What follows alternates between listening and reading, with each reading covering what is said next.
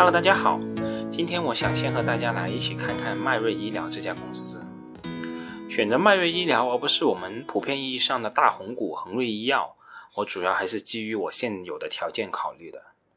对于整个医药大行业而言，最前沿的生物医药等相关的领域，对我而言完全是进入一个陌生的领域。而相比较，医疗器械则更加接近于制造业。所以这次我们先来看看医疗器械行业的龙头迈瑞医疗。我们先来说说迈瑞医疗的主要业务。迈瑞医疗主要从事医疗器械的研发、制造、营销及服务。历经多年的发展，迈瑞医疗已经成为了中国最大、全球领先的医疗器械的解决方案供应商。公司总部设在中国深圳，在北美、欧洲、亚洲、非洲、拉美等地区有超过三十个国家设有四十家境外子公司。在国内设有十七家子公司，超过四十家分支机构，形成了庞大的全球研发、营销及服务网络。与公司的主要产品覆盖三大领域，分别为生命信息与支持、体外诊断以及医学影像。公司拥有国内行业最全的产品线，以安全、高效、易用的一站式整体解决方案满足临床的需求。在生命信息与支持领域，公司的产品包括监护仪。除颤仪、麻醉机、呼吸机、心电图机、手术床、手术灯、吊塔吊桥、输液泵以及手术床、重症监护室整体解决方案等，用于生命信息监测与支持的一系列仪器和解决方案的组合。而在体外诊断领域，公司为实验室、诊所和医院提供一系列全自动及半自动化的体外诊断产品，主要包括血液细胞分析仪、生化分析仪。化学发光免疫分析仪、凝血分析仪、尿液分析仪、微生物诊断系统以及相关试剂，通过人体的样本如血液、体液、组织等检测而获取临床诊断信息。在医学影像领域，公司的产品主要包括超声诊断系统、数字 X 射线成像系统。超声诊断系统是利用数字化控制的声波发射和接收技术，提供实时的诊断图像。可以探测人体的组织的超声回波特征、血流方向和速度、硬度等信息。数字 X 射线成像系统利用平板探测器来捕捉图像。相比于传统的放射影像系统，数字 X 射线成像系统缩短了病人暴露在 X 射线下的时间。那除了上面说到了三大产品领域外，公司正在积极培育微创外科领域的业务，目前包括外科腔镜摄像系统。冷光源、气浮机、光学内窥镜、微创手术器械以及手术耗材。相比传统的开放式手术的大切口，现在的技术已经可以通过人体的自然腔道或者体表微型切口建立通道，将内窥镜及手术器械注入体腔，完成对病变部位的处理，以达到微创的目的，显著加快患者的术后恢复的进程，缩短住院的时间。目前，迈瑞医疗的产品及解决方案已经应用于全球一百九十个国家和地区。在国内的市场方面，公司的产品覆盖中国近十一万家医疗机构和百分之九十九以上的三甲医院，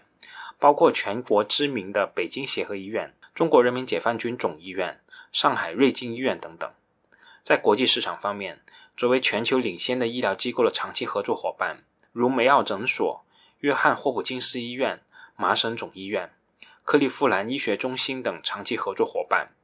公司已经赢得了美国、英国、德国、法国、意大利、西班牙等国家的医疗机构的广泛认可。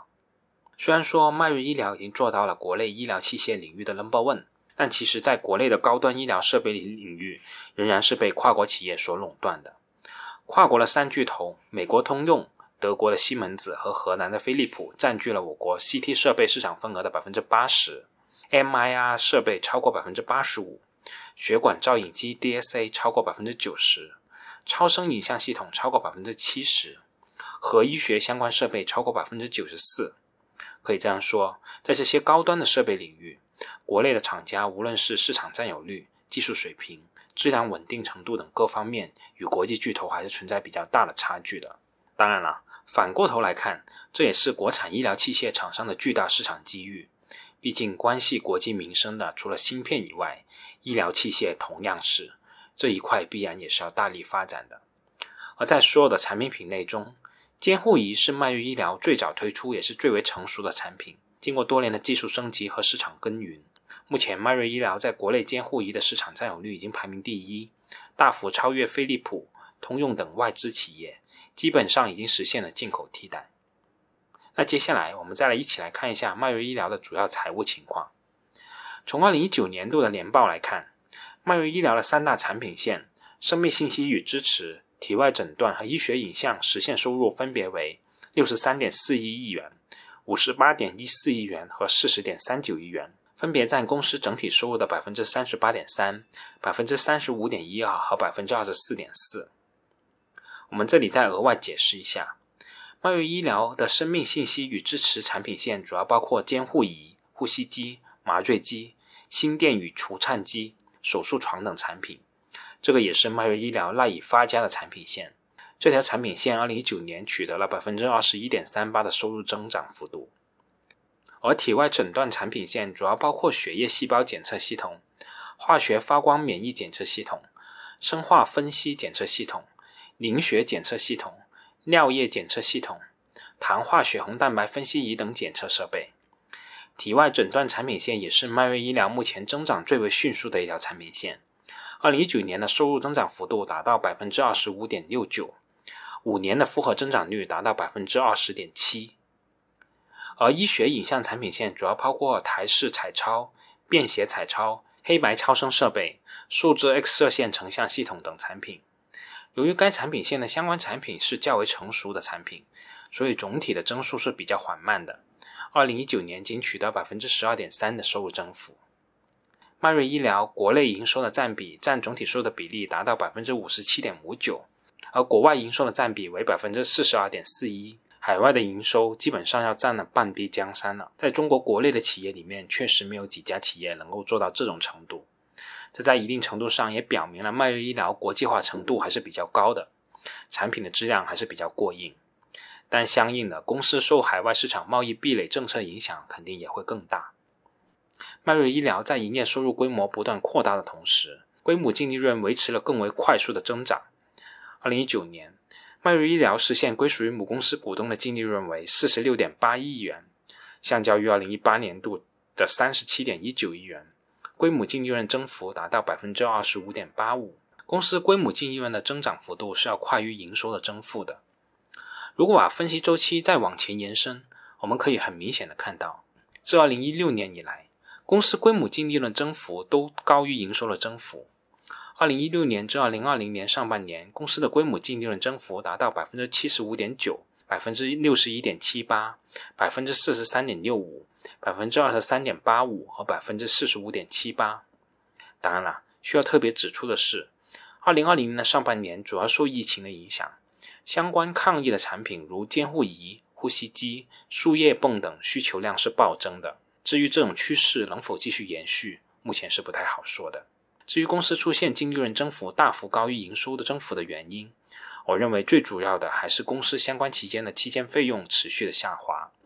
对于这个问题，我个人认为还是应该分开两方面来看。一方面，的确是说明迈瑞医疗的销售体系和销售模式日趋成熟，市场的维持所需要的成本必然是要比开发新市场要低很多的。但更为主要的，还是因为公司的规模上来了，每增加一份收入，并不需要相应增加一份销售费用，这是公司规模经济的阶段，可以说是公司发展的黄金期。从净资产收益率的角度来看。二零一九年度，迈瑞医疗的净资产收益率是百分之二十七点九一，相较于二零一八年度的百分之四十二点一六，有着较大幅度的下降。对于净资产收益率下降的原因，倒不是因为公司经营能力和水平下降了，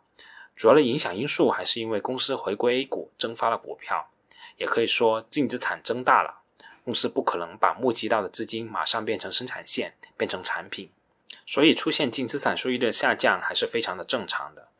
后续我们需要密切观察的是，公司增加的这部分净资产是否可以给公司带来收益，也就是净资产收益率的后续变动趋势。从毛利率的角度来看，二零一九年公司三大产品线毛利贡献占比分别为百分之三十八、百分之三十四和百分之二十六，合计约为百分之九十八，毛利率分别为百分之六十六、百分之六十三和百分之六十八。是公司利润的最主要来源。迈瑞医疗二零一九年的整体毛利率为百分之六十五点二四，相比国内的同行业，比如理邦医疗的百分之五十五点九四，宝莱特的百分之五十五点四，愉悦医疗的百分之四十二点二一，还有做医学影像设备的万东医疗百分之四十六点八七，东软集团的百分之二十六点一九都要高很多。这在一定程度上也凸显了迈瑞医疗在相关行业内的市场地位。从现金流的角度来看，迈瑞医疗的表现也是可圈可点的。公司二零一九年经营活动产生的现金流量净额是四十七点二二亿元，略高于公司当期的净利润水平四十六点八五亿元。结合公司仅有百分之二十三点三七的资产负债率，可以说迈瑞医疗还是非常让我们放心的。那我们最后再来讨论一下最关键的一个问题，也就是迈瑞医疗现在是好价格吗？从国家产业政策来看，中国制造二零二五中提出重点发展影像设备、医用机器人等高性能诊疗设备、全降解血管支架等高值医用耗材、可穿戴、远程诊疗等移动医疗产品。“十三五”规划也明确指出，未来五年将重点研制核医学影像设备。超导磁共振成像系统、无创呼吸机等诊疗设备，以及全自动生化分析仪、高通量基因测序仪等体外诊断设备，开发应用医用加速器等治疗设备、人工关节等植入产品。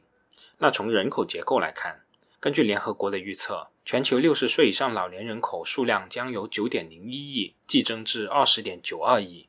占总人口的比例从百分之十二点三增加到百分之二十一点五。我们国家是世界上人口老龄化程度比较高的国家之一，老年人口数量最多，老龄化速度最快。这一趋势叠加人均可支配收入的持续提升等趋势，毫无疑问会推动高值医疗器械的持续发展。在以上的社会和政策趋势助推下，医疗器械行业毫无疑问将会有持续增长的潜力，而未来迈瑞医疗也将大概率的可以保持成长性和较为稳定的盈利。目前，国内医疗器械行业的增速约为百分之二十。参考海外的相关案例，未来十年保持百分之十五左右的行业增速还是比较有可能的。而截止二零二零年的十月二十七号，迈瑞医疗的市盈率为六十三点八四倍。如果以百分之十五的行业平均增速计算，公司的 PEG 达到四点二六。毫无疑问，这个 PEG 的水平还是非常的高的。当然了，有朋友会说。迈瑞医疗是多么优秀的企业啊！你怎么可以用行业的平均增速来预计它呢？我想这是对的。作为行业龙头，特别是呈现一个规模经济状态的企业，确实不应该用行业平均增速去预计它。按公司目前的估值，我们的市场是预计公司可以盈利的平均复合增长率达到百分之三十以上。对于这个估计，我是比较认可的。我认为迈瑞医疗后续几年的增长应该可以达到百分之三十的增速。但再高的增长呢？原谅我的想象力有限，我真的是不敢想象。所以，我认为迈瑞医疗目前是名牌阶段，除非你预计公司可以取得百分之三十以上的爆发性增长，否则现在这个价格绝对不是一个好价格，缺乏必要的安全边际。所以，我们作为投资者还是稍安勿躁吧。好了，这次我们就先到这里，我们下次再见吧。